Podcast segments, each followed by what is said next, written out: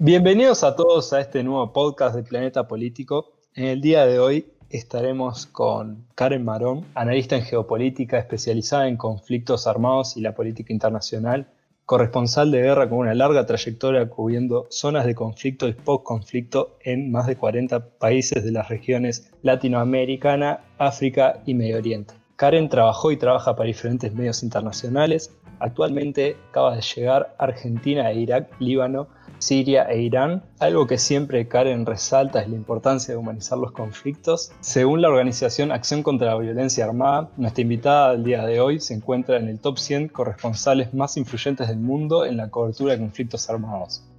Así que vamos con la intro y comenzamos.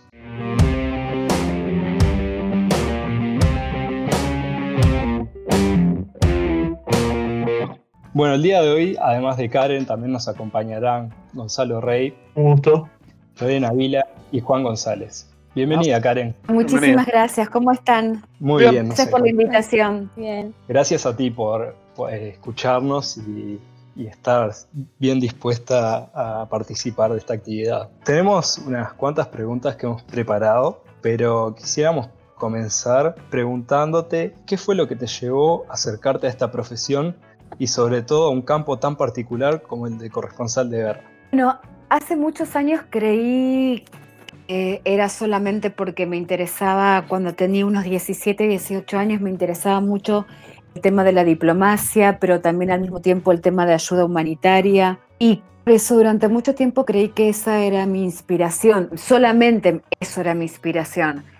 Y fue parte lo que, lo que me llevó a, a ser corresponsal, además la historia de, mujeres corresponsales, de observación de chica también de muchas situaciones que tienen que ver con el sufrimiento humano, que fue todo eso más, cuando fui grande, eh, descubrí que mm, la historia de mis abuelos, de mis cuatro abuelos, realmente lo cuento, los estoy contando últimamente porque siento que lo descubrí hace poco, y por eso también entendí por qué me dedico tanto a refugiados y a desplazados a víctimas de la guerra, más allá del análisis geopolítico duro. Era porque los cuatro, generalmente esos como son historias cotidianas en Argentina, eran inmigrantes, eran dos abuelos que venían de España de la guerra civil, escapándose de la situación se estaba eh, en, en, en, España y dos abuelos que escaparon de la montaña de una ciudad que se llama Yesin en el Líbano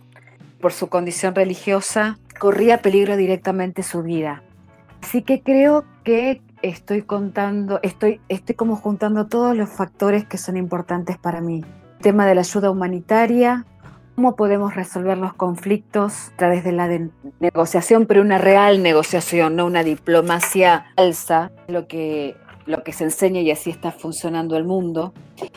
Eh, y la historia de los más vulnerables. Entonces encontré en el periodismo el marco perfecto. Todo lo deduje ahora, ¿eh? todo, todo, esto fue un producto de un análisis. Claro, en ese momento con 17 años no sabía nada. Entonces, todo lo que les estoy diciendo ahora. Eh, Sí, me imagino luego de estar en varias situaciones, vas de, deduciendo, tipo, bueno, ¿qué, ¿qué, estoy haciendo acá? ¿Qué es lo que me llevó de, a estar acá? Claro, y de mucha terapia además, porque cuando uno va a una guerra nunca regresa de la misma manera, eh, se convierte en una persona totalmente diferente, hay muchísimo sufrimiento que tiene que ver con lo, con lo vivido, lo, con lo que uno ve que sufren los demás. Entonces, que ese es otro tema en particular, el del traumático de guerra. Entonces también esas terapias en particular, cuando uno tiene inquietudes personales a nivel emocional, espiritual o mental o psicológico, bueno, empieza a descubrir cosas. Yo llegué a descubrir todo esto tan largo que les acabo de contar. Realmente increíble lo que has vivido, sin duda. Y algo que me encantaría poder preguntarte es eh, cómo ha sido afrontar, afrontar esos conflictos como una mujer. Eh, ha traído muchos desafíos y dificultades para ti. Más que nada también considerando la región de Medio Oriente y todo, con todo lo que la cultura este, musulmana este, significa para las mujeres, ¿no? Sí, ha sido, la verdad que a mí en lo personal voy a hablar, como ustedes saben, siempre digo que cuento mi historia, no, eh, no, no opino sobre lo que han vivenciado o vivido otras personas. Hay mujeres que les pueden decir inclusive, porque lo he escuchado corresponsales, eh, por el hecho de ser mujer les ha ido mucho mejor. Bueno, eh, me alegro muchísimo por ellas, no es mi caso. Y hay como muchos, muchas cuestiones que inciden en eso. Primero y fundamental, que el máximo de mujeres corresponsales en una guerra es el 10%, pero así como muchísimo. Siempre oscila entre el 3 y el 10%. O sea, es un mundo de hombres, eh, son guerras, creados guerras creadas realmente por hombres, lo cual no significa que los hombres no sean súper pacifistas y que haya mujeres súper guerreristas. Por eso acá no es una cuestión de género en absoluto, tiene que ver con cualidades de cada ser humano porque a mí fueron mis maestros hombres los que me enseñaron a ser empática y cuidadosa con las víctimas de la guerra. Pero es un ambiente donde, por una cuestión lógica y estadística, hay mayor cantidad de varones. En un, en un momento eh, las redacciones empezaron a ver que como los conflictos se desarrollaban en el Medio Oriente y las mujeres musulmanas no podían ser entrevistadas por, por los hombres occidentales, por tampoco otros musulmanes que no fueran de la familia o que tuvieran determinadas características y demás. Características me refiero a eso que tiene que ver con que sean parientes. Entonces las redacciones de diferentes medios empezaron a valorar la figura de la mujer corresponsal porque nosotras podíamos acceder, por ejemplo, entrevistar mujeres eh, en, en las guerras. De todas maneras, hace hay una complejidad porque tenemos que usar la hijab, la valla, guantes, depende en qué zona nos estemos moviendo. Eso por un lado, es un mundo de, hombres, eh, por eso somos poquitas. Y en cuanto a lo cultural, que es algo súper importante, que es saber la idiosincrasia en la cultura y en la religión que nos movemos, claramente el hecho de cubrir especialmente Medio Oriente, no implica vista de una manera o nos vistamos de una manera muy específica donde quizás no puede ni un cabello sobresalir, que es como una falta de respeto. Eh, y entonces ahí tenemos un aprendizaje, que es respetar las otras culturas, porque en definitiva nosotros somos visitantes. Entonces, bueno, eso tiene que ver con esto de ser un etnógrafo, un antropólogo, como dice nuestro maestro Richard Kapuczynski, pero bueno, ha sido muy duro, porque a veces hubo situaciones de mucha violencia por el solo hecho de ser occidental eh, y de no ser musulmana, como hubo otros, otros seres humanos que me han tratado de una manera misericordiosa y generosa y amorosa, solidaria. Pero hay, personas que desde la ignorancia y desde, esa cuestión fundamentalista consideran, nos, nos quitan a las mujeres capacidad de sujeto, nos convierten en un objeto. Entonces, por eso se han producido muchas agresiones sexuales contra mujeres periodistas occidentales y una de las la que fue, en mi caso tuve una situación así, las puertas de Fallujah en Irak, que eso generó muchas dudas al principio sobre si quería seguir haciendo esto o no. Uno de los casos más conmovedores fue el de Lara Lohan, una responsable de CBS, periodista, una corresponsal estadounidense, donde directamente se denunció un abuso en la Plaza Tahrir en Egipto. Pero no solamente eh, tenemos que soportar que nos insulten o que nos consideren algo de menor, de menor valor, que nos toquen, que nos falten el respeto. En el mundo árabe y en, y en el mundo árabe en lugares que tienen que ver, que, donde hay mucha ignorancia o en lugares donde hay mucho fundamentalismo religioso, donde pueden faltar el respeto de muy diversas maneras, pero también en lugares donde, a ver, puede suceder en Argentina, en Uruguay, en Chile, en Colombia, en cualquier parte de Latinoamérica. Esto tiene que ver con que algunos hombres tienen el machismo enraizado, pero no todos, por supuesto, algunos y tratan a la mujer de una manera despectiva o la, deshumanizan o la convierten en un objeto. Porque puede ser que uno no te quiera dar la entrevista porque sos mujer pero también puede ser que otro te quiera violentar en otra parte del mundo, supongamos América Latina, porque sos mujer también y está utilizando su poder para querer de alguna manera manipularte o dominarte. Así que a veces tanto cuestión religión y de cultura. Sí, hay diferencias, pero me parece que tiene que ver con el tema de los seres humanos, del comportamiento de seres humanos, tanto de hombres como de mujeres. Eh, porque a veces uno va a cubrir un conflicto a Medio Oriente y sabiendo determinadas mentalidades y conociéndolas o estudiándolas, se viste o se comporta de alguna determinada manera que sabe que va a violentar la persona que tiene ese tipo de ideología, rechaza nuestra forma de vida, entonces, bueno, también tenemos que hacer un, un equilibrio entre lo que debemos hacer, por decirlo de alguna manera, por nuestra propia seguridad, y lo que nos pueden hacer. Así que sí, es muy complejo. Es sumamente complejo, pero quiero dejar en claro esto puede suceder en cualquier parte del mundo. Que también hay mujeres que se comportan de una manera agresiva contra otras mujeres en, en diferentes culturas. Así que es todo un tema para analizar. Pero ser mujer no fue más fácil, fue todo, todo mucho más difícil. Y mucho más cuando tenés 20 años y decís que vas a ser corresponsal de guerra y ya lo pensás, lo sentís y lo haces, nadie te cree. Me parece que tiene que ver, bueno, les comentaba que a los 20 años yo decido ser corresponsal, lo pienso, lo siento, acciono, eso también fue dentro de determinados paradigmas que tenían que ver con mi educación. Tampoco era, no era aceptado que fuera corresponsal de guerra. Así que no tenemos de que pueda decir que tuve un gran apoyo.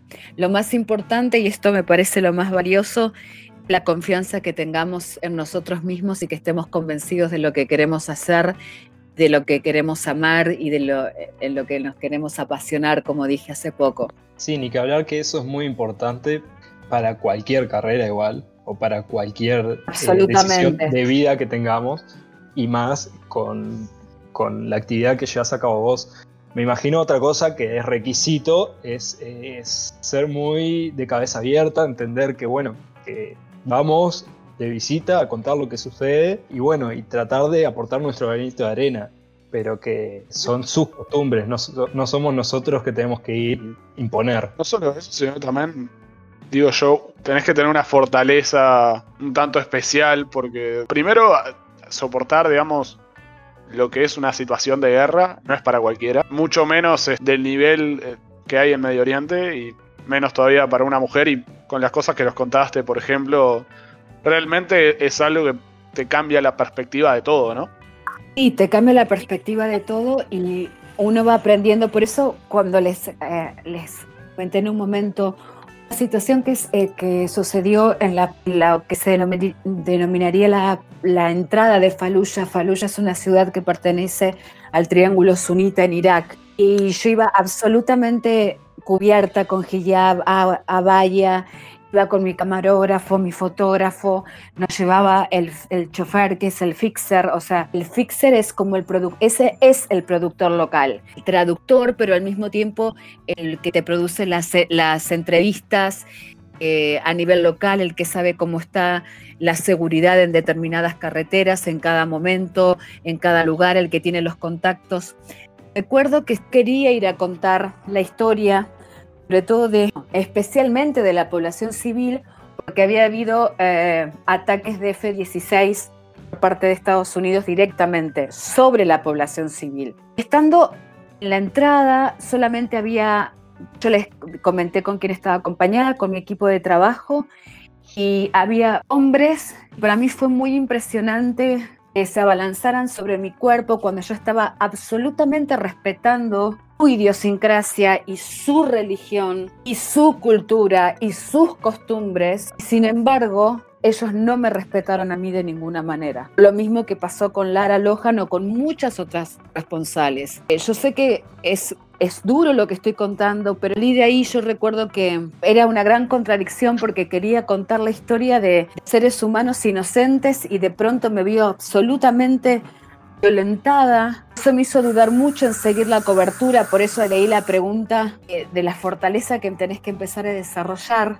Eh, si mi equipo periodístico, recuerdo que los miré, ellos como que querían defenderme, hubiera, hubieran accionado, mente ellos en este momento no sé cómo estarían. Me refiero a en cuanto a la seguridad eh, física y, mental, porque fue complejo. Regreso al Hotel Palestine, empiezo a hablar con, con alguien y digo, yo creo que yo me voy y empezó a, empezó a relatar cómo para algunos sectores de la sociedad qué era lo que significaba una mujer y me dio algunas, algunas sugerencias que yo lo tomo como consejo yo tenía que ser mentalmente más fuerte, emocionalmente más fuerte y que esta gente en particular no me sacara del eje para, no, eh, para que no deje de contar la historia que para mí era importante, que era el abuso a los inocentes. Que entonces ahí también nos encontramos con diferentes tipos de bestialidad que hacen las guerras y también con otros seres que se aprovechan estos marcos para abusarse de, de muchísimas situaciones eh, que, pueden ser obviamente traumáticas. Y entonces con respecto a eso de la fortaleza, creo que esa fue una experiencia muy dolorosa. Decidí que, que, mi espíritu estaba sobre mi mente y mi mente sobre mi cuerpo. Yo lo creía que era así en un momento, me di cuenta que había terminado de, eh, de gestionar como emoción, pero sí pude sobreponerme. Pero también quiero comentarles esto, ante esa cobardía cuando se abalanzan hacia una mujer o le faltan el respeto, muy interesante. Cuando esa mujer se da vuelta y los mira, les grita o les dice algo, esos abusadores, porque son abusadores, mi caso particular nos abusan a otras corresponsales por no pertenecer a la misma religión,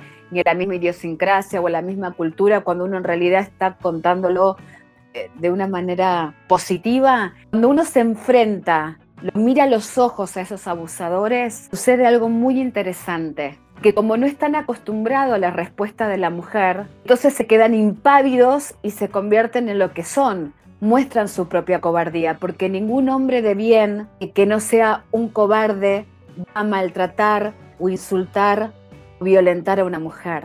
Es realmente admirable cómo tú superaste y continuaste con tu carrera a pesar de esos sentimientos eh, encontrados y ese mar de emociones. Es increíble que tú hayas continuado con esa carrera y hayas seguido tus objetivos. La verdad es muy curioso, es muy curioso eso que decías de cómo reaccionan ellos cuando, cuando una mujer les planta cara, ¿no? Es decir, al no estar acostumbrado, como bien decías, me imagino cómo deben quedar y, e incluso en algún momento quizás no sepan cómo reaccionar, hasta tomen una posición más a, la defensiva, digamos, hacerse respetar, por así decirlo, en ese momento, que en definitiva uno en esos contextos es muy importante que se gane el respeto de, esa gente para poder hacer más o menos el trabajo. Absolutamente. Eh, em, a ver, yo lo había aprendido siendo un poco más chica en Argentina, suponte, cuando alguien podía faltarte respeto o algo y, y descubrí y después lo apliqué.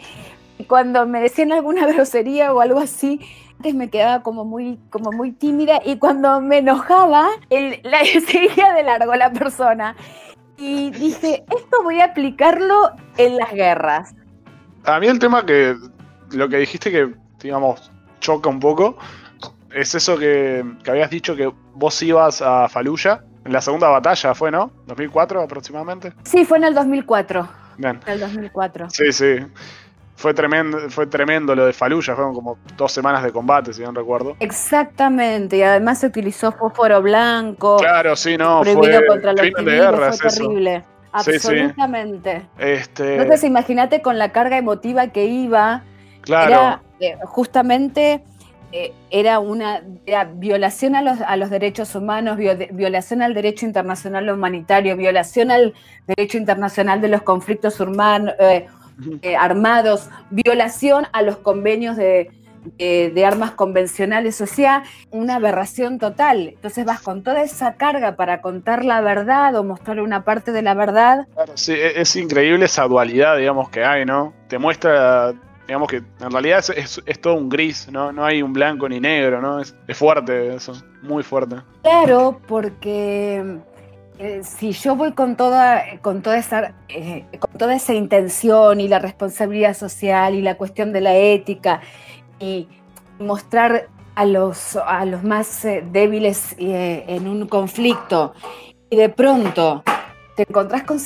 Vivís, no te encontrás, vivís semejante situación. Cuando querés contar la historia de esa población y te violentan de esa manera, o vivís eso, te genera muchísimas dudas, por eso yo hablé de esta persona que pertenecía, era eh, pertenecía al equipo de seguridad del Hotel Palestina, un colombiano, porque éramos pocos los que hablábamos español en ese momento, y, recuerdo cómo regresé y bueno, fue muy interesante escucharlo, por eso es muy importante escuchar, me parece que es una de las, escuchar a los que están antes, a los que vivenciaron situaciones antes, lo que vayamos nosotros. Eh, cuando la gente tiene buena intención te va a dar las mejores sugerencias.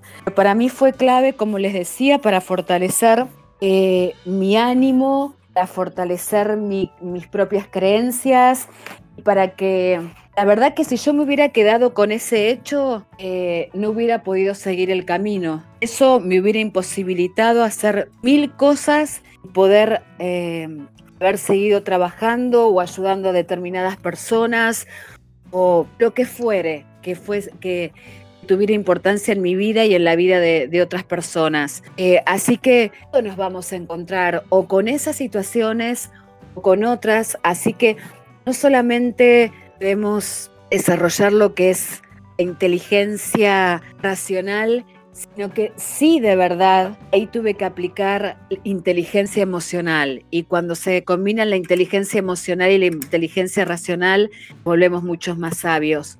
Porque yo ahí podía saber muchas cosas sobre Faluya, la religión y la idiosincrasia y una serie de circunstancias. Pero si después no hubiese aplicado o gestionado mis emociones, ¿ya saben cuántas personas después no vuelven más a un conflicto después de una situación como esa, como esa o como cualquier otra. Entonces creo que tenemos que aplicarlas en nuestras vidas cuando alguien, sea la actividad laboral que sea o sea cualquiera la carrera que sigamos, nos destrata o nos maltrata o mm, somos indiferentes porque son técnicas que utilizan para que uno quiebre. Así que nada, sigan para adelante y desarrollen todas las condiciones que tengan. No se dejen vencer nunca, menos por los malos. Muchas gracias Karen por esos mensajes que de verdad nos ayudan en los momentos en que miramos nuestros objetivos hacia adelante. Y viendo tu historial, tu impresionante historial, eh, algo que me llamó la atención fue tu experiencia en haber cubierto los conflictos en Franja de Gaza. Y me gustaría preguntarte cuáles fueron las consecuencias más importantes eh, que pudiste ver tú de la incursión de Israel en la Franja de Gaza en, la, operación de plomo fundido. Sí, eh, la operación plomo fundido empezó el diciembre de 2008. Em, la verdad que fueron días de devastación absoluta, porque lo que se analiza acá desde lo geopolítico, desde la política internacional, ustedes que son especialistas en la materia, es la desproporcionalidad de medios, denomina. Eso se utiliza mucho en lo que es misiones de paz, eh, las misiones de paz de Naciones Unidas, las operaciones de paz, cuando se habla de la proporcionalidad de medios. En este caso es la desproporcionalidad de medios, específicamente militares. Pongamos que hay jamás en la franja de Gaza para una serie de cohetes Katyusha que pueden ingresar a, internet y van a ver las características. Es algo que es. Son lanzacohetes varios, sí. Pero, son muy caseros, o sea, además los disparan hacia tantos grados y termina. Eh, a 100 kilómetros de distancia. Entonces, la desproporcionalidad empieza cuando hay un, eh, supongamos, estoy haciendo un ejemplo, disparan tres cohetes Katyusha, que por eso digo, pueden comprobar de qué se tratan y de cuánto daño pueden hacer. O sea, nadie quiere que eh, haga daño, por supuesto, a ninguna, ni a población civil ni a ningún otro territorio. Durante tres cohetes Katyusha, por ejemplo, F-18 que matan a 3.000 personas. Entre ellos, el 30% niños. Te destrozo todas las mezquitas o eh, ataca, se ataca directamente. Por eso es la violación permanente a los derechos humanos y al derecho internacional humanitario, de los que ustedes tienen que ser especialistas. Em, entonces, por ejemplo, se atacan universidades, hospitales, ambulancias perfectamente identificadas. O sea, todo lo que es salud está absolutamente prohibido. Esto por un lado, los objetivos de ataque. ¿Cuál es la excusa, por decirlo de alguna manera? En esos lugares, en mezquitas, en casas de civiles, organismos gubernamentales, hospitales, la Media Luna Roja Palestina, Allí refugian, por decirlo entre comillas, eh, los miembros de Hamas. Y hay, en muchísimas oportunidades eso no sucede. Lo que pasa es que hay una ideología avala, digamos, hay un concepto militar, hay una ideología que avala este tipo de operaciones militares. Donde está, también lo pueden, lo, pueden comprobar, el término de limpieza étnica tiene que ver justamente con, con ideas particulares que tiene Estado de Israel con respecto a los palestinos. Esto no es una opinión, esto es académico.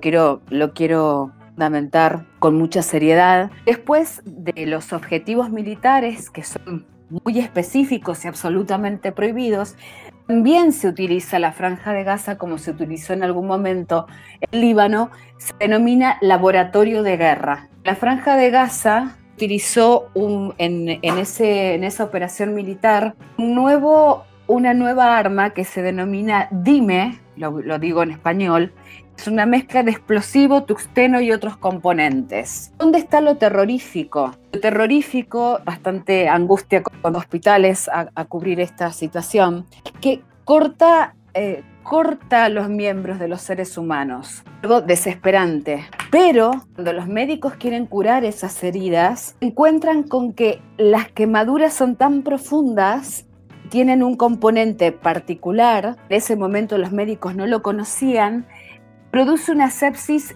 eh, inmediata, es decir, una infección inmediata y generalizada en la persona. Por lo tanto, hagan lo que hagan los médicos, el paciente nunca se va a curar, va a fallecer. Entonces tenemos que estar muy atentos. Esto tiene que ver, más allá de lo que estudiemos, más allá de lo que nos dediquemos, tiene que ver con la seguridad humana el desarrollo de armas de terror, el desarrollo de este, o por ejemplo, como estoy hablando del DIME, el tema del fósforo blanco, la utilización de fósforo blanco, cuando lo hablábamos hace un ratito en, que tenía que ver con Faluya, también se utilizó fósforo blanco en la franja de Gaza en el 2009 y en, y en otras operaciones militares, pero estamos hablando ahora específicamente de plomo fundido. El fósforo blanco no está prohibido para las operaciones militares. El fósforo blanco se ilumina el campo de batalla. Se lo denomina nuevo napalm o agente naranja que fue utilizado durante la guerra de Vietnam. ¿Por qué? Porque no es cuando se lo, peligroso cuando se lo utiliza para su función específica, es cuando se lo utiliza directamente contra la población civil. Produce, claro, y produce quemaduras absolutamente profundas, irreparables. Entonces, no es esto está prohibido o no, es cómo está y contra quién está siendo utilizado. Entonces me parece que tenemos muchas responsabilidades nosotros, el área en que nos, nos desarrollamos. Totalmente. Y estar muy atentos en medio de esta pandemia también.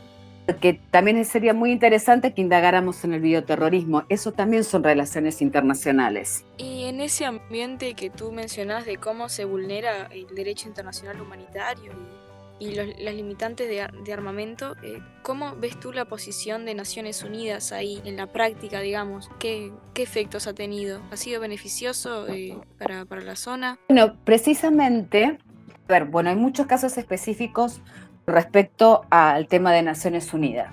A partir de la invasión y posterior ocupación a Irak, el rol de Naciones Unidas se vio debilitada por la decisión unilateral de Estados Unidos y sus aliados de invadir y que eso no es guerra preventiva, eso es invasión y posterior ocupación y no hubo declaración de guerra además. Y ahí se vio muy debilitada la posición de Naciones Unidas, allí y en muchas otras circunstancias. Ejemplo, si vamos a la actualidad, Naciones Unidas emite cantidades de resoluciones instando a Israel, por ejemplo, como estábamos hablando de Franja de Gaza, para que no produzca la violación de determinadas cuestiones. Porque hasta en algunos casos he hablado de armar un tribunal, tenga un tribunal internacional por violaciones de a los derechos humanos o crímenes de lesa humanidad. Naciones Unidas emite las resoluciones y no son respetadas bajo ningún punto de vista.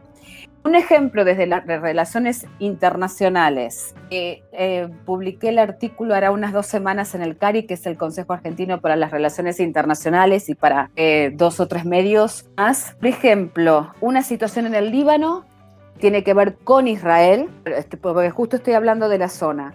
Eh, hay una resolución que es la, creo, 1701, si mal no me equivoco, puede ser que sí, fue creada en cuando termina la guerra en el 2006 entre el Líbano e Israel. Desde ese momento eh, se han producido un número infinito, pero más en, eh, bueno, infinito no, determinado, perdón, de violaciones al espacio verano aéreo del Líbano por parte de Israel. Eh, Antonio, Antonio Guterres, responsable de Naciones Unidas, Hace una semana emitió un nuevo comunicado referente a esto ante la queja del gobierno libanés. Yo recuerdo que mi última cobertura en el Líbano, el primer día que ingreso, instalo en el, en el mítico Hotel Commodore, que es el de los viejos corresponsales de guerra, entonces quedó para los jóvenes también, eh, cuando se desarrollaba la guerra civil. Escucho una explosión y lo que creí realmente es que era que estarían festejando, a veces tienen la costumbre de festejar los casamientos, otros acontecimientos eh, con dando tiros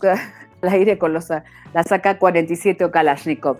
Me imaginé, en ese momento había ingresado en el sur de Beirut o aviones no tripulados y era la primera vez que, eh, que estaban cargados con C4, que es un explosivo.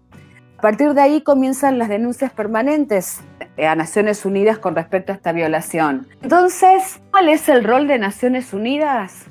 Y es para desglosarlo punto por punto, situación por situación, en país por país, porque en Libia, por ejemplo, cuando estaba todo perfectamente diagramado y esto siempre hablando desde la neutralidad, o sea, somos profesionales. Eh, y ya se habían realizado precontratos petroleros con Roma, París, Madrid, eh, Londres, personalidades del riñón de Gaddafi. Había que derrocarlo. Eh, Naciones Unidas emite una resolución que habla de tiene que ver con la protección a los civiles. Allí eh, intervienen los, eh, la aviación francesa bombardeando a las Fuerzas Armadas eh, libias.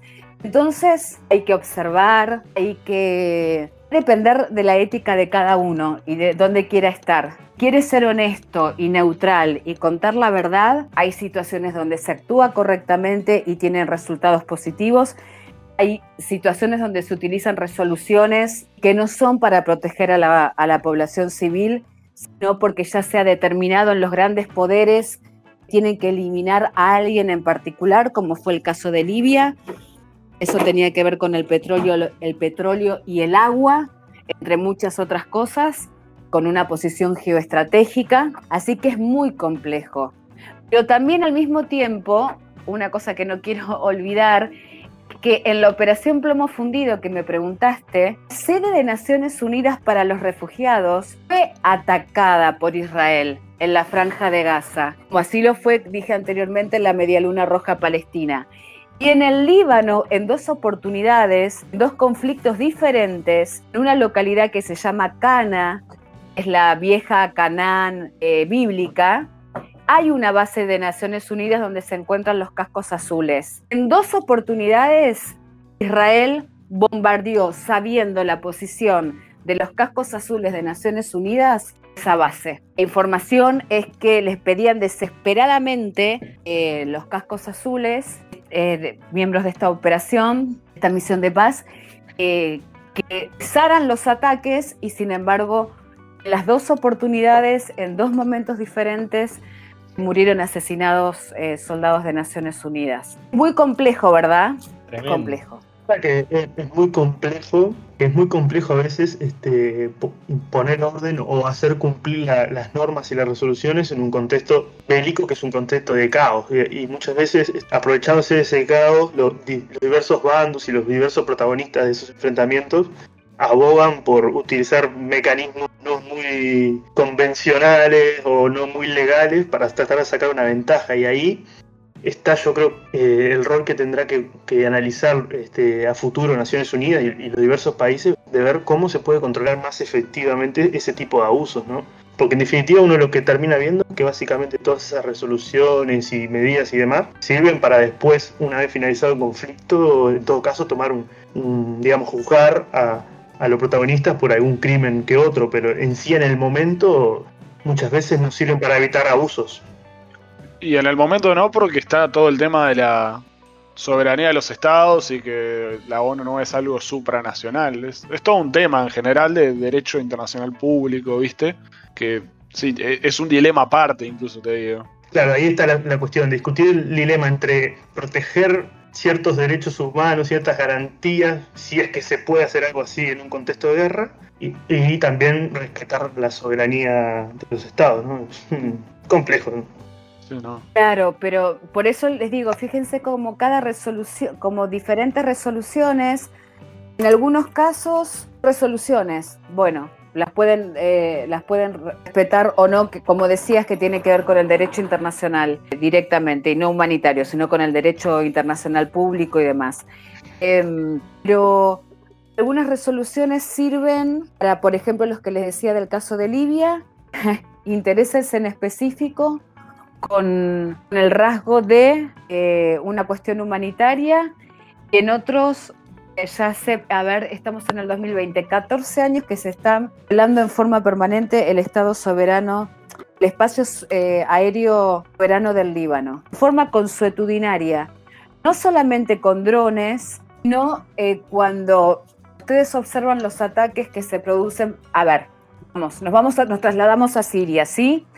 Siria, en Siria está, está teniendo mucha fuerza en la, lucha contra, ha tenido y está teniendo mucha fuerza, eh, tanto en la lucha contra el Frente al Nusra o Daesh, otros grupos, como apoyando al presidente Bashar al-Assad junto a Rusia e Irán, Hezbollah libanés. Hezbollah libanés se traslada a Siria y aparece un Hezbollah sirio, como también hay un Hezbollah de aquí. Hezbollah significa partido de Dios. Vemos que nació como un brazo de resistencia, como un grupo de resistencia ante la ocupación israelí en el Líbano, y hoy es un partido político, aliado inclusive de un partido político con representación en el Parlamento y mucho apoyo popular, que es aliado del presidente Michel Aoun, que es maronita, porque es maronita es ser católico en, el Líbano, pero es así por constitución. Bien. Hezbollah eh, para algunos países es un grupo terrorista, Alemania hace un mes le prohibió tener actividades en su territorio y para otros eh, son grandes, eh, grandes héroes en Medio Oriente o en el Gran Medio Oriente. Perfecto. Cuando Israel no solamente decide no atacar por internacionales por la fuerza de Hassan Nasrallah, que es el líder de Hezbollah en el Líbano, el territorio libanés, y porque también ahí está, interfiere muchísimo Francia, porque el Estado libanés fue creado a instancias de, era, ha sido colonizado por Francia, pero también fue creado a instancias de, de Francia, como cada uno tiene, como Israel es el portaaviones de Estados Unidos en Medio Oriente, en algún momento también se consideró al Líbano la París de Medio Oriente o la Suiza de Medio Oriente o, digamos, un territorio cristiano en el medio de un Medio Oriente o de un gran Medio Oriente musulmán. Entonces, cuando no quieren atacar a Hezbollah de Líbano por la fuerza que tiene el, el y su líder, Hassan Nasrallah, eh, atacan Siria, Hezbollah o a los grupos chiitas apoyados por Irán en Siria. ¿Por dónde tienen que pasar los misiles? ¿Por dónde tienen que pasar los aviones que va a atacar a Hezbollah o a grupos pro-iraníes en Siria? En Líbano. Eso es una violación absoluta al derecho internacional. ¿Es correcto? O, no sé, me expliqué. ¿Qué opinan ustedes? Sí, se entendió perfecto. Quedó claro, quedó muy claro, sí. Bien, yo tenía una pregunta un tanto más actual, digamos para, para hacer. Este, considerando toda la, todo el estado de crisis humanitaria que ya nos mostraste que hay en países como Líbano, Siria, Irak y incluso ahora Irán también, este, con todo el tema del COVID, este, está afectado a todo el mundo, todos sabemos eso. ¿Cómo, cómo está toda la situación humanitaria en, ese sentido? Ya, ya, eran países que de por sí tenían una, una, crisis profunda en ese sentido, y ahora esto no hace más que agravar, es echar más leña al fuego, ¿no? Digamos, ¿están recibiendo algún este, apoyo de la población civil, no sé, por parte de Naciones Unidas, ONGs, no sé, Médicos Sin Fronteras, supongamos, por ejemplo, o o están a su suerte, digamos. Yo quisiera también a esto, a esta pregunta, agregarle a bueno lo que viste recientemente, que estabas en Irán, te pudiste venir a América, pudiste salir eh, siendo cuando era el foco del coronavirus. Bueno, a ver, la situación humanitaria, más dependiendo de cada país y de cada conflicto, muy particulares. El tema del Líbano no es eh, la situación viene acarreada por la cantidad de refugiados que han ingresado al Líbano a partir de refugiados sirios ingresado al Líbano a partir del año 2011 cuando comienza el conflicto.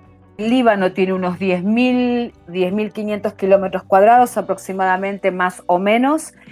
Recibió entre un millón y dos millones de habitantes cuando su población local oscila entre 5 y 6 millones. Imagínense, en una situación de vulnerabilidad absoluta, donde el Líbano no tiene convenio con, el, eh, perdón, cuando no tiene firmado eh, el convenio de refugiados y sin embargo recibe una cantidad de, de, refugiados impresionante que lo desestabiliza política, económica, educacional y sanitariamente.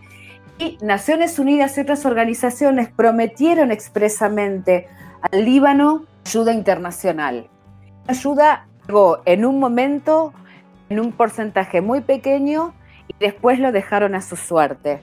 Eso también ha generado una desestabilización y fue otro de los factores que genera la desestabilización política y económica del momento. La política en realidad tiene que ver con una situación enquistada desde hace decenas, decenas y decenas de años. Eh, pero el tema eh, humanitario y crisis social y duración económica tiene que ver con el tema de los refugiados, de refugiados sirios, que es un tema absolutamente delicado, complejo, y yo creo que ustedes eh, eh, han tenido unas experiencias, bueno, fueron uno de los primeros países que tuvieron experiencias con refugiados sirios, con la llegada de refugiados pero para el Líbano fue muy impactante. Entonces el tema humanitario pasa por ahí. Pero si de ahí nos vamos, suponte, a Siria, y entonces en medio del COVID-19, iba a decir esto que, iban a decir esto que tiene que ver.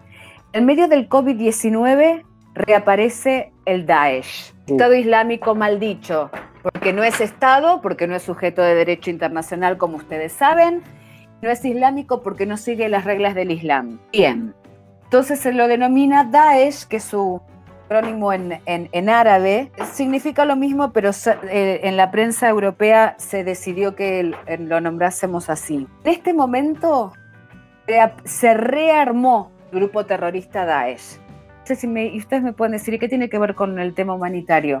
Bueno, hay un campo de refugiados en el norte de Siria que es uno de los más terroríficos, espantosos puede vivir un ser humano que se llama Rubcam. Se descubre hace más o menos un mes. Primero que también eh, quedó asentado que se, em, eh, comenzaron y se incrementaron los ataques del Daesh en Siria y en Irak. Pero vuelvo al campo de refugiados. Aparece un nuevo grupo terrorista dentro del campo de refugiados que le vende a Daesh educación y alimentos que tienen que ir para los refugiados dirigido a los refugiados. Descubre, lo descubre el servicio secreto ruso, se lo comunica a eh, Naciones Unidas. Entonces, es tan aberrante lo que podemos llegar a hacer. En algún momento yo pensé que con el COVID-19 las cosas se iban a calmar. No solo se van a calmar, ustedes piensen, analistas, que cuando uno focaliza, porque esto sucede en la vida, sobre algo en particular, pierde el resto del, contexto. O sea, uno focaliza la atención en algo se pierde la atención del resto. Es como si miraras el árbol y no miraras el bosque. El bosque. Estamos tan concentrados en el COVID-19, voy a utilizar una palabra casi de niños. Es el momento ideal para que los malos puedan hacer lo que quieran. Entonces, mientras el COVID-19 rearma Daesh, aparecen nuevos grupos terroristas, afectan directamente a la población civil en los campos de refugiados, situaciones humanitarias absolutamente vulnerables y degradantes. Entonces es todo de una gran, de una, eh, es una gran aberración en realidad, es de una gran obscenidad. Y si de ahí, para más o menos responder, para que vean cómo son ejemplos totalmente diferentes, pero están unidos muchas cosas en particular. Nos vamos a Yemen. De hace cinco años, en Yemen, como ustedes saben, cinco años, cinco años y medio, se está desarrollando una guerra, las denominadas guerras subsidiarias o guerras proxy. Son, en este caso, los protagonistas Irán por un lado, Arabia Saudita por el otro. Allí se está produciendo la, la hambruna más espantosa de este siglo. ¿Sí? ¿Cómo puede llegar Naciones Unidas o cualquier organismo internacional? No tienen permiso para llegar. Y si tuvieran, y si tuvieran acceso, ¿cuánto pueden, cuánto tiempo pueden estar? No hay respeto por ningún tipo de derecho ni de, ni de organización. Ya les conté cómo fueron bombardeadas la sede de Naciones Unidas para Refugiados o la Media Luna Roja Palestina. Y en este momento no solamente sigue desarrollándose los combates, esta guerra subsidiaria entre claramente Irán y Arabia Saudita, sigue habiendo una, bruma, una hambruna extrema, o sea, los seres humanos se mueren de hambre, sino que el 20% de la población, que debe ser mucho más todavía, tiene COVID-19. Y pues sabemos perfectamente que esa gente no va a tener un respirador. Sabemos que esa gente, que ese 20% de la población está destinada a la muerte. Entonces nos estamos enfrentando ante un mundo brutal. Entonces les di como tres ejemplos que tienen que ver con el tema humanitario, que son muy diferentes entre sí, pero que también tienen muchos nexos. Tenemos refugiados sirios por un lado, tenemos desplazados sirios, refugiados sirios, perdón, en el Líbano por un lado, desplazados sirios en el norte de Siria, en Rukam, el medio del renacimiento del Daesh. Tenemos algo tan atroz como el Yemen en población civil en medio de una guerra proxy. O sea que podríamos concluir que en definitiva toda la población civil o la gente que está en este campo de refugiados y demás está básicamente liberada a, su suerte, ¿no? Sí, está liberada. Esa, es la situación. El negocio no para la, la guerra. Absolutamente de acuerdo contigo y yo en algún momento pensé, ay Dios mío, eh, no puedo creerlo que, que tuve ese creo que fue un pensamiento de esperanza. Dije, bueno. Creo que todos tuvimos esa ilusión igual. ¿Viste? Es como, bueno, a ver si, si paran un poco, se aflojan. Totalmente. No te digo un alto al fuego total, pero no sé, una tregua, ponele. Nada. Exacto, exacto. Y no solo eso, sino que aprovecharon para romper treguas. Por un lado, para romper treguas, como sucedió en Idlib, por mí, fíjense en lo que está pasando en Libia. Injerencia de Turquía, de Francia, de Italia, de Egipto. Es que en un principio también hubieron como indicios de que sí, de que iba a haber un, cierto parate. Pero después se desató más conflicto y peor. La verdad que, bueno, me alegra que ustedes también hayan pensado un poco como yo, porque a veces me siento muy sola pensando esas cosas. Dije, ¿cómo pude haberme equivocado tanto? Pero no me, ah, es que no me interesa equivocarme. No, no hay problema que me haya equivocado porque no estaba perjudicando a nadie y, ni lo estaba, o sea, un pensamiento personal, estrictamente personal y un deseo fundamentalmente. Pero claro, eh, ¿saben qué? Se aplicó la lógica de la guerra. La lógica de la guerra es muerte y la lógica de la guerra es ambición. La lógica de la guerra es abusarse cuando el otro está más débil. Y la lógica de la guerra no es ser solidario. La lógica de la guerra precisa es, aprovechar el momento. Claro. Absolutamente, absolutamente. El arte de la guerra. Exactamente. Entonces, Por eso digo, fue una equivoca un error de mi parte, porque quizás tenía que ver con un deseo personal, eh, pero no tenía nada que ver con la realidad. Pero por lo menos no me siento sola de haberlo pensado, de, que solo yo lo pensé.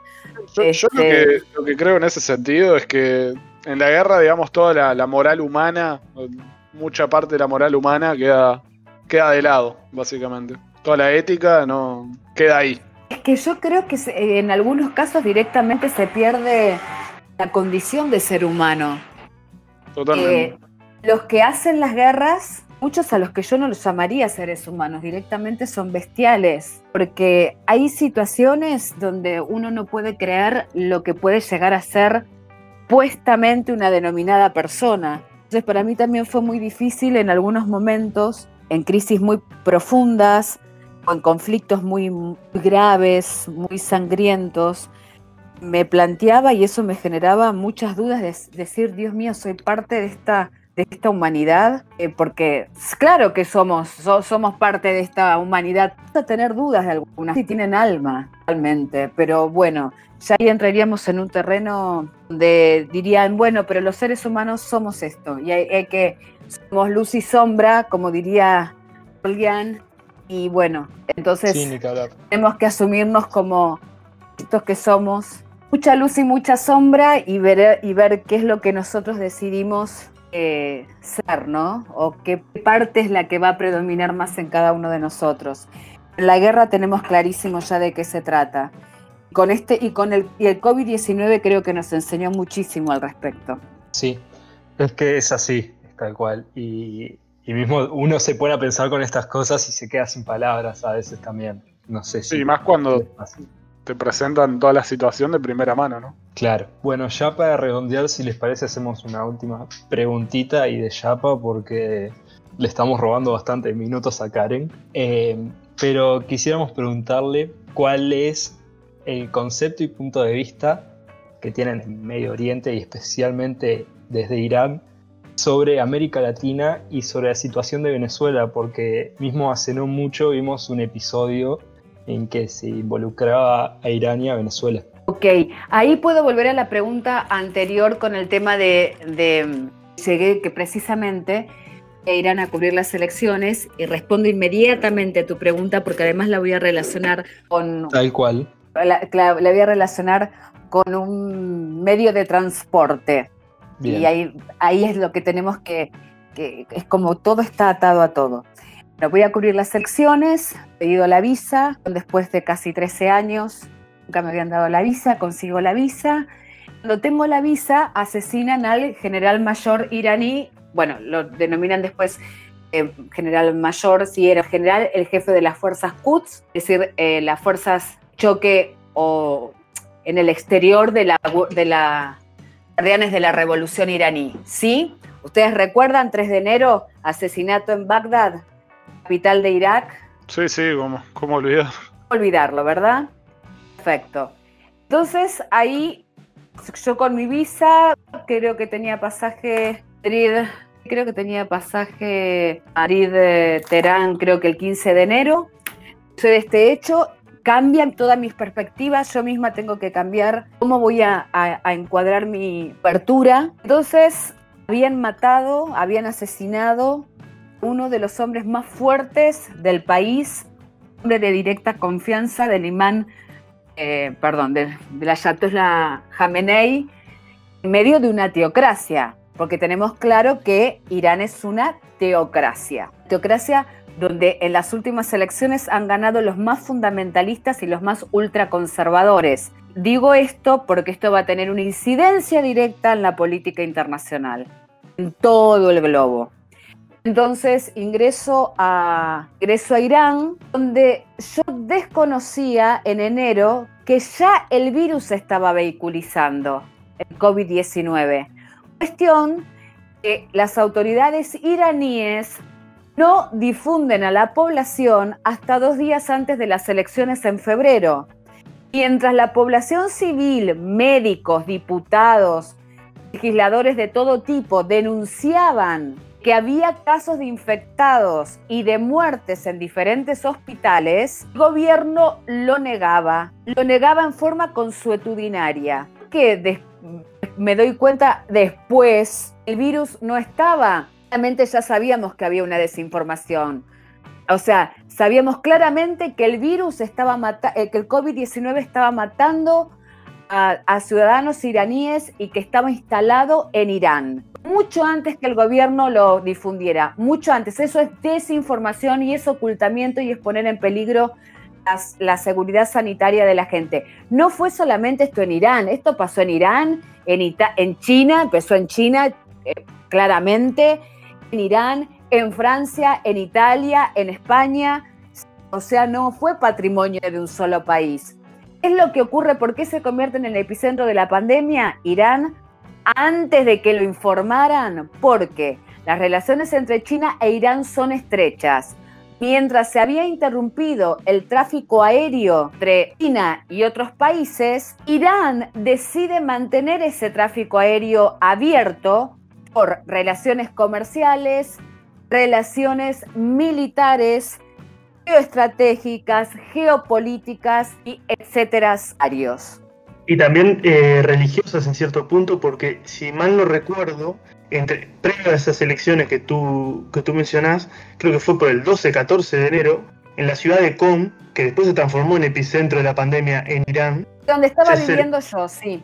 Ahí va se celebró una festividad religiosa, un congreso religioso muy importante, en el que tengo entendido que asistieron entre 500 y 600 chinos a ese, a ese evento, y ahí se empezó a generar una propagación muy importante en esa ciudad que generó un caos de virus en ese lugar. Y era porque las fronteras con China y Irán en ese sentido seguían circulando como y funcionando normalmente como vos decías. Exactamente, es correcto lo que estás diciendo. Precisamente yo estaba viviendo en Com la ciudad sagrada de Qom, donde está el mausoleo de lo que se denomina la señora Fátima Mazuma, y eh, la mezquita del imán Mahdi, que el imán Mahdi, em, bueno, ahí tendremos que entrar en shiismo puro, es un imán que viene que vendría a traer la paz en el mundo junto con Jesús. Está ahí, está ahí estamos hablando de religión, pero nunca, siempre pensemos que cuando hablemos de Islam, nunca podemos separar la religión de la política y de la, vivencia cotidiana. Entonces, decir, no, pero ¿qué está diciendo en este momento? Y no, eh, hay un mensaje político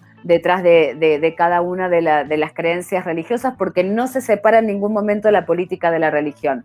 Precisamente como dijiste, Com fue el epicentro, o sea, Irán, pero la ciudad de Com el epicentro, porque hay 700, 700 estudiantes chinos estudiando para Sheikh. Precisamente estabas hablando de una reunión donde participaron una gran centenares de estudiantes chinos, porque hay unos 700 estudiando, pero también en ese momento se produce un intercambio porque se celebraba el Año Nuevo chino.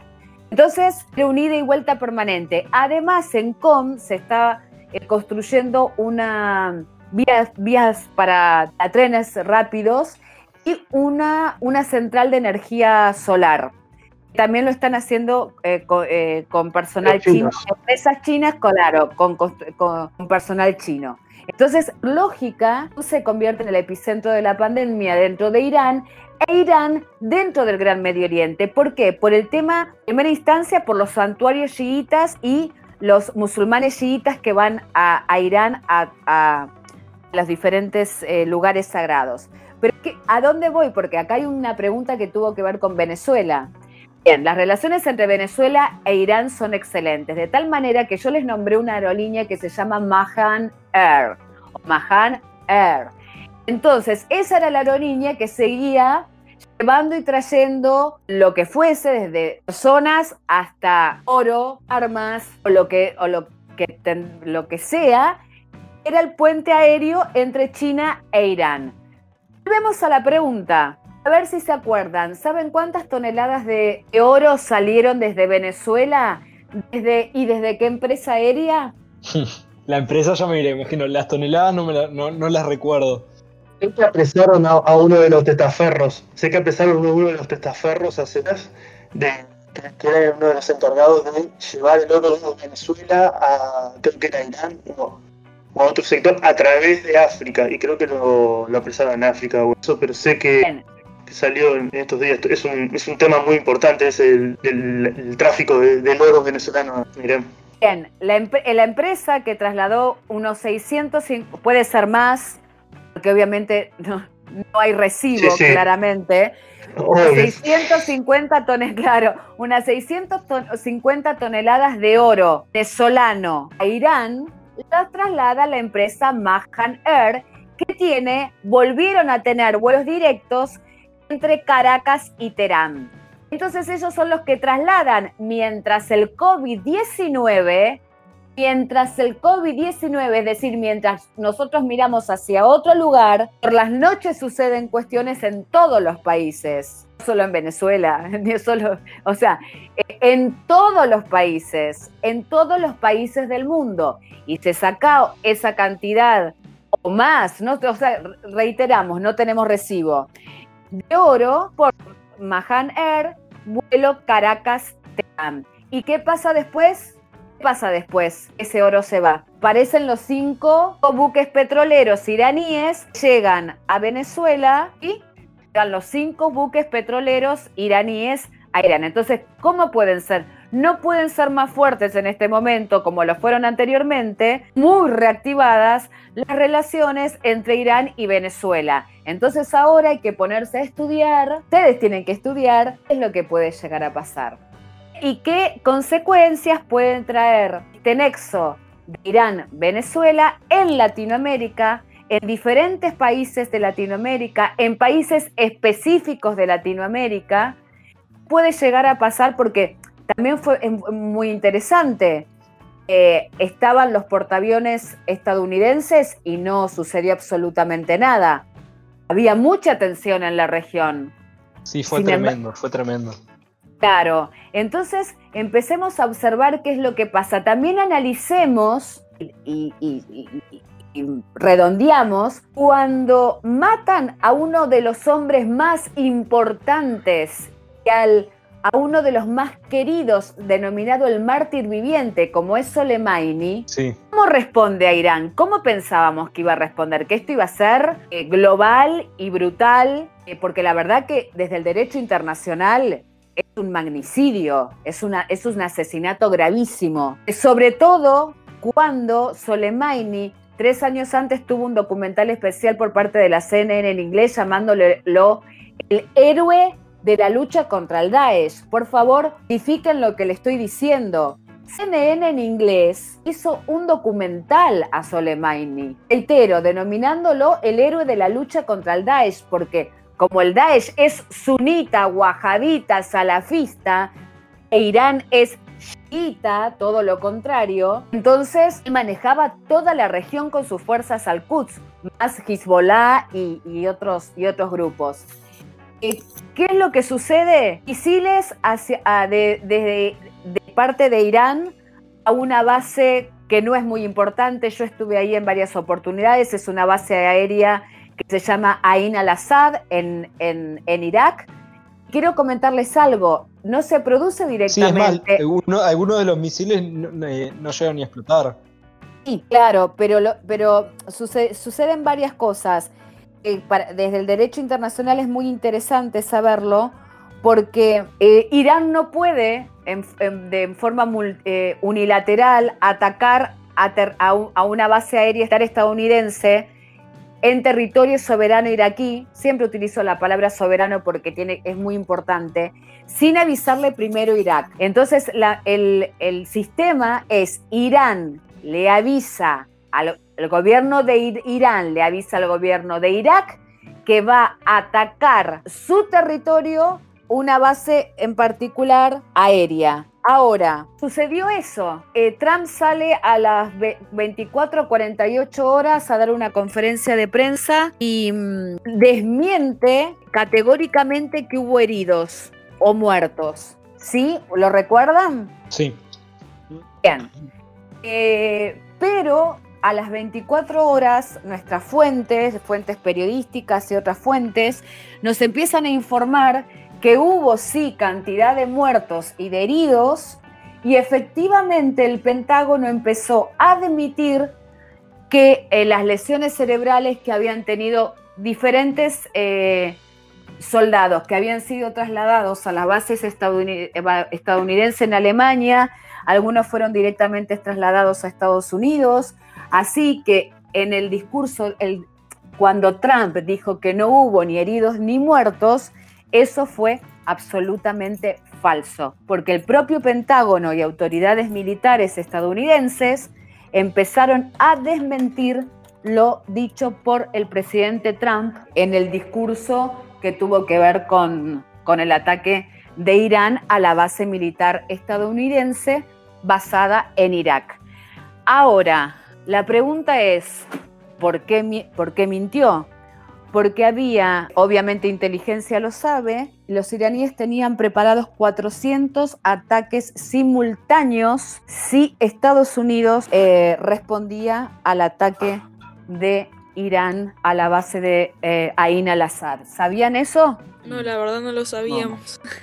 Yo, tampoco. Bien, entonces porque el, tema es preguntarse, ¿por qué una potencia mundial y poderosísima militarmente como Estados Unidos, primero, punto uno, niega que hubo víctimas, porque si admite que hubo víctimas, tiene que responder a ese ataque, ¿correcto? Porque el, el propio pueblo estadounidense se lo va a reclamar. ¿Sí? Totalmente. Sí, sí. Bien.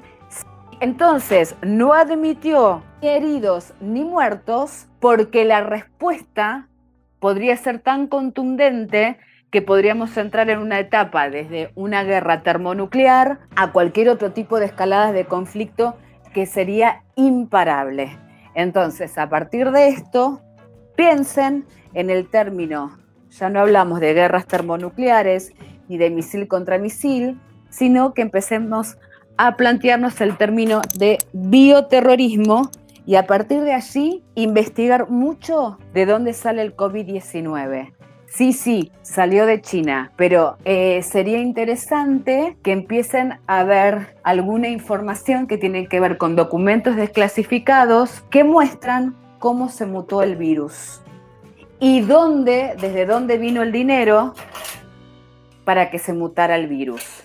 Y eso cómo se llama y con qué objetivos se realiza, para que se genere este tipo de situación sanitaria abrumante en todo el mundo y por qué se lo ha declarado una pandemia, además, cuando a veces tiene características de pandemia o no, son los benefactores de la Organización Mundial de la Salud, lo que les pido es que se hagan muchas preguntas. Pregúntense por qué no respondió Estados Unidos al ataque. Pregúntense por qué sale el COVID-19 en este momento. Pregúntense lo que es bioterrorismo, control de masas, ingeniería social. Es el Instituto Tavistock. Van a tener muchas respuestas. Porque todo esto es en el marco del COVID-19. Sin lugar a dudas son unas cuestiones muy interesantes que debemos de comenzar a preguntarnos cómo surgieron. Hay veces que quedamos por hecho que la información es una y que no hay diferentes verdades o que la información que nos llega nos cuestionamos si es cierta o no. Más con estos casos. Como vos decís siempre, la información es de las primeras víctimas de los conflictos. Y bueno, si les parece, por aquí vamos redondeando y nos despedimos. Yo quiero agradecerles a todos. Muchas gracias a vos, Lorena, y a todos los chicos, a Gonzalo, Juan Cruz, a Juan. Eh, ¿Qué me falta? A todos, a todos los que participaron y los que van a participar y los que van a escuchar y los que hicieron posible este, este encuentro. Y me encantó hablar con ustedes y poder intercambiar opiniones. Eso es lo más valioso para que todos aprendamos. Bueno, muchas gracias a todos por habernos prestado un poco de su tiempo y, en especial gracias a ti, Karen. Y la verdad ha sido una charla muy enriquecedora para todos. Estamos en contacto y un saludo grande. Nos encontramos en el próximo podcast. Pero luego se preguntan qué carajo le pasó. Era bueno lo que hacía, pero igual se debió. El peso de la ley hace rato que adelgaza. La vuelta mucho rey gobernado en su casa. Queriendo hacer ley cada vez que lo amenaza. Pirata es aquel que sabe lo que pasa. Los del futuro, viviendo en el pasado, tratan como mudo pasado. Por eso que no subo lo que yo te he quedado. Cuanto más gota sudo, más me siento atrapado. Si no maldicen es verdad, matice dónde están. Directrices ya se van,